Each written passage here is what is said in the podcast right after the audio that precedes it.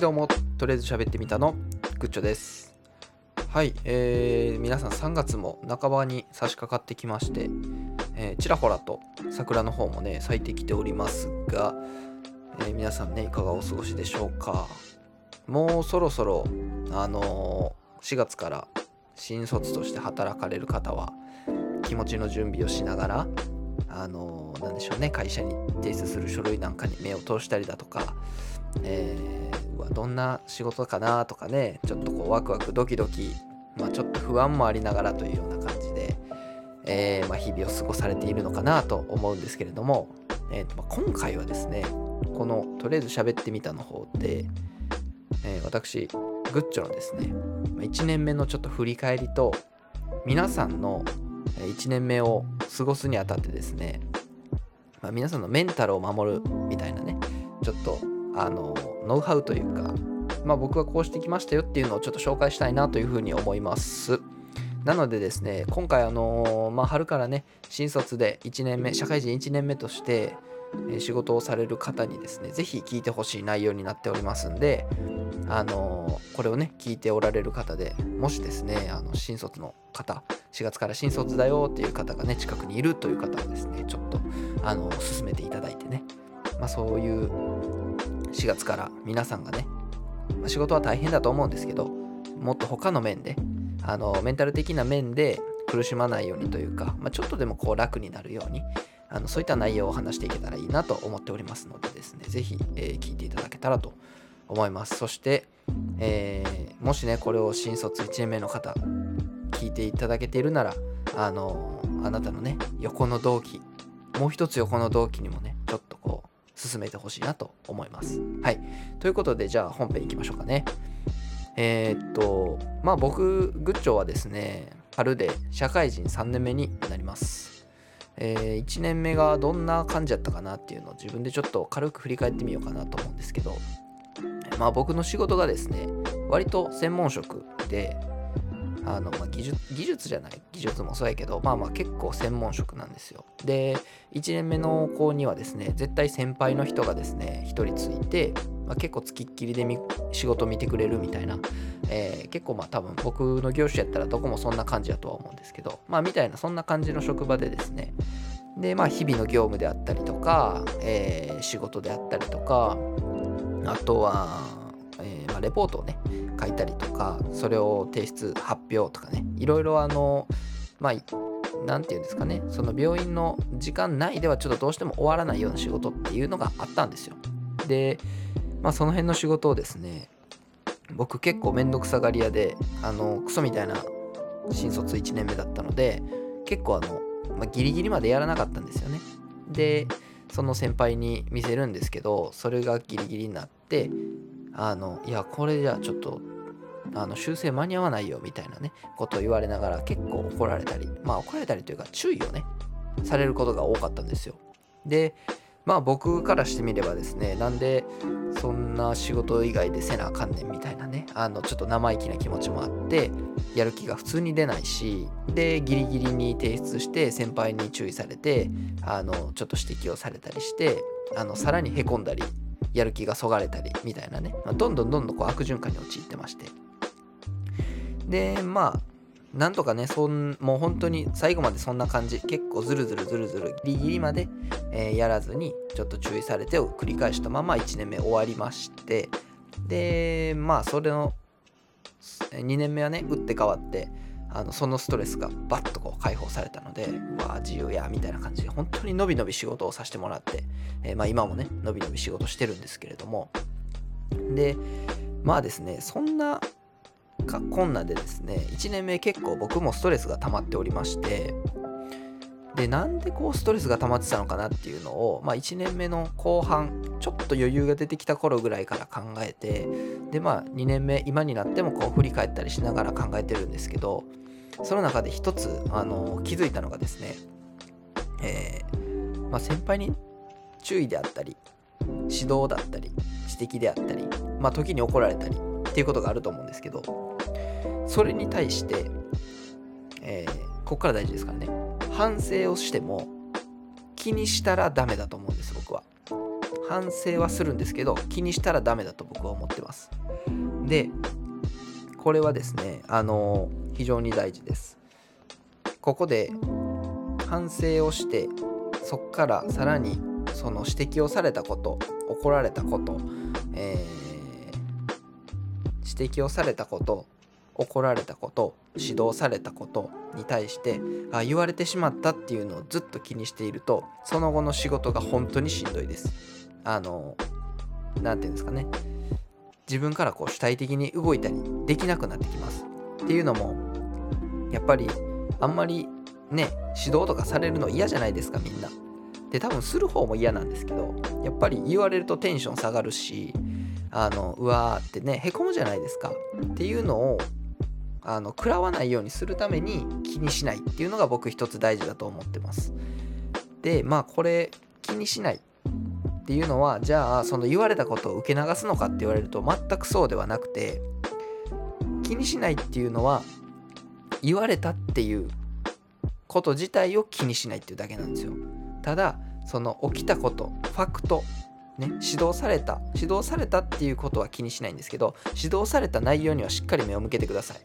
これが反省をするってことですからね。で、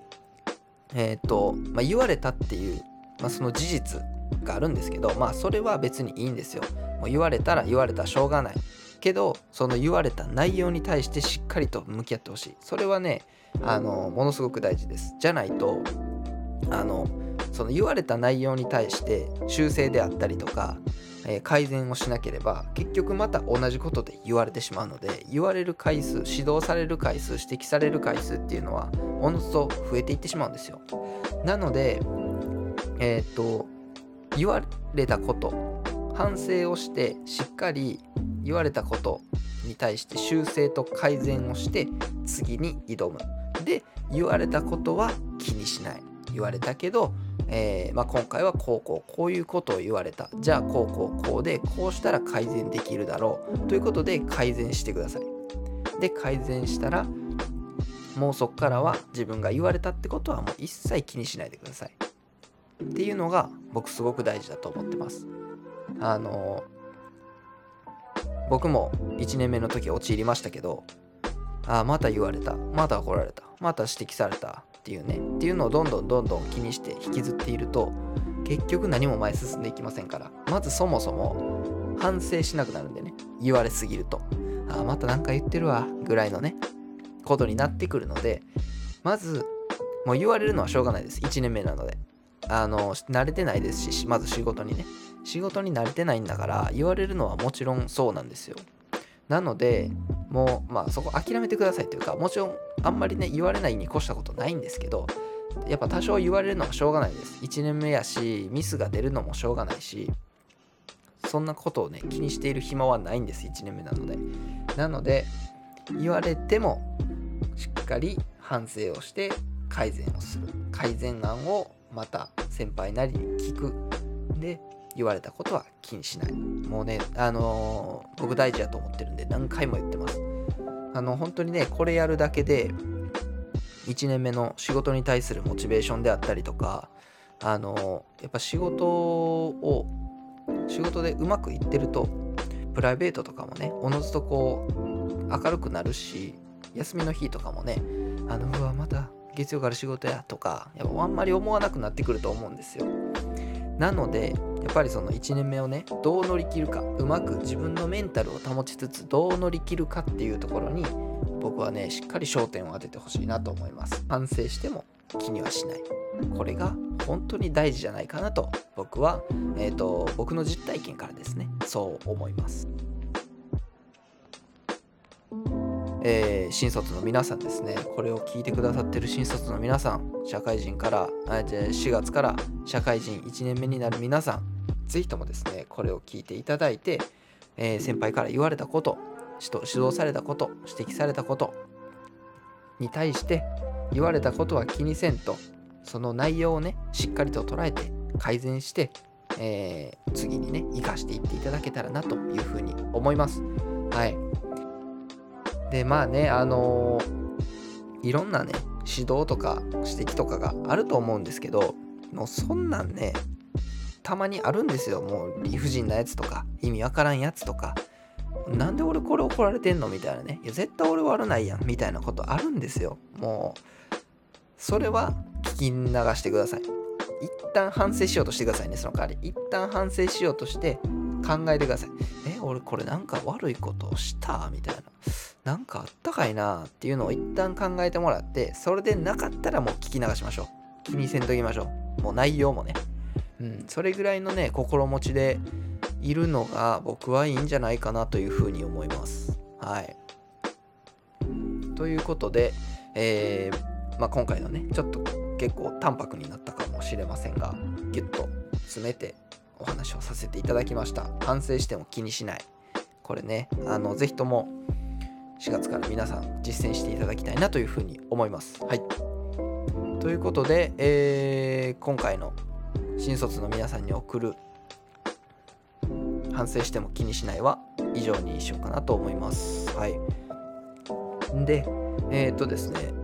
私とりあえず喋ってみたのグッチョがですねこの度あの作森の病だれというですねポッドキャストの方にゲスト出演をさせていただくことになりました。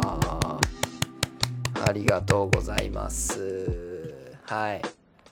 まあ作森の病だれどういうポッドキャストかっていうのをですねちょっと軽く説明をしましょうかね。作森の病だれどういうポッドキャストかというとですね20代ど真ん中の2人がメリハリをつけながらダラダラと話すポッドキャスト、えー、単体だと手持ち無沙汰になるので何かをしながら聞き流してください。時事ネタや質問を中心に聞いてくださる皆さんといい意味で身内感を出しながらクスッと笑える時間をお届けいたします。番組中で扱う質問お悩みは以下にてお願いします。ということであの、結構ね、雑談フリートーク系のポッドキャストの方に私、あの、参加をさせていただくことになりまして、かなり楽しみですね。うん、結構あの、聞かれてるポッドキャストみたいなので、はい。ということでですね、あの、そちらの方の告知もまた、ポッドキャストの方でもさせていただきますし、詳しい内容は、あの、僕のインスタグラムの方ね、で、あの、ストーリーなりで随時更新をしていきますのでその辺はちょっとチェックをしておいていただけたらなというふうに思います。はいということで、まあ、4月からね社会人になる皆さんにですね、まあ、社会人というこう荒波に揉まれながらねあのどんどんどんどん仕事をして成長していかれると思いますけれどもその中でですねまあできるだけ食らわないうん食らいづらくするっていうようなノウハウをですね今回まあお伝えできたかなというふうに思います、まあ、僕もまだまだ3年目でね言っても新人と言われる扱いあの存在なのでちょっと先輩のねアドバイスやと思って皆さん聞いていただけたらなと思います。はいということで今回のとりあえず喋ってみたは以上になります。それでは皆さんまた次回の収録でお会いしましょう。以上グッチョでした。